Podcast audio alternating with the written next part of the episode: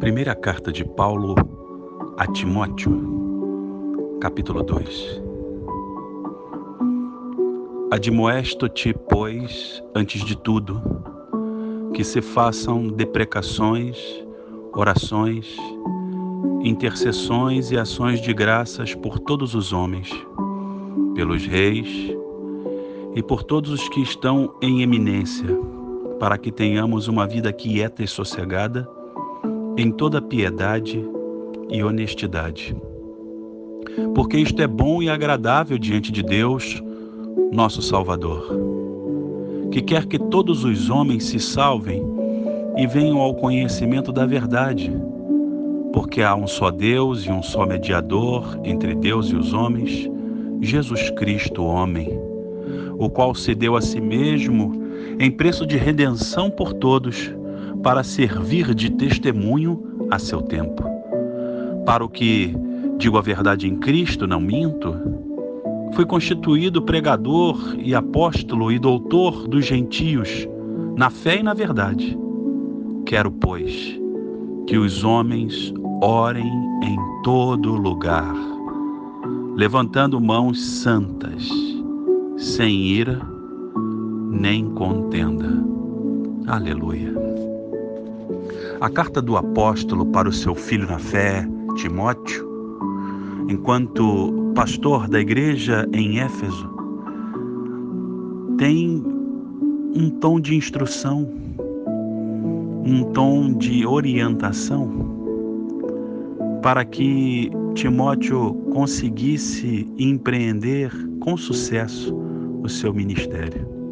Assim é também para nós um exemplo, posto que a palavra nos anunciou nesta noite Deus quer que todos os homens orem em todo lugar e levantem as suas mãos, mas mãos santas, sem ira nem contenda.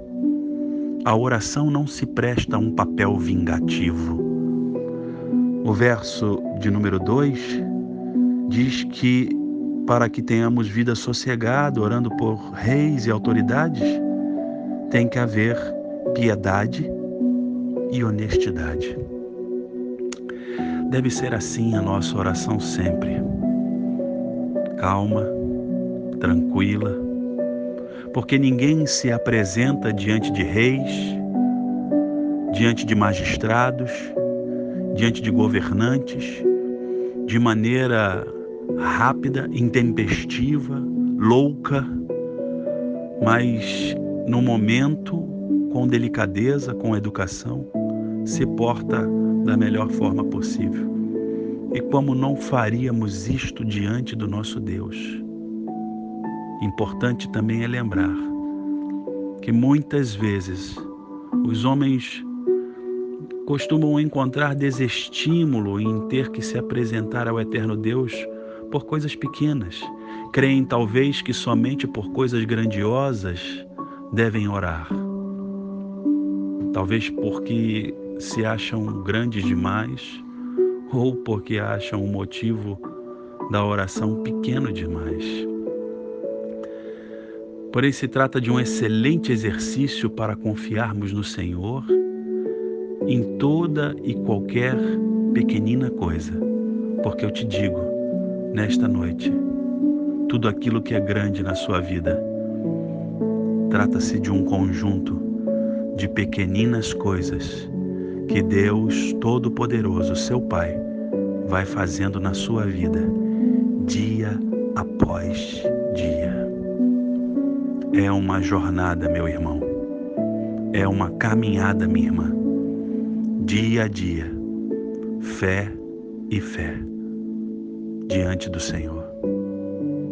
Vamos orar.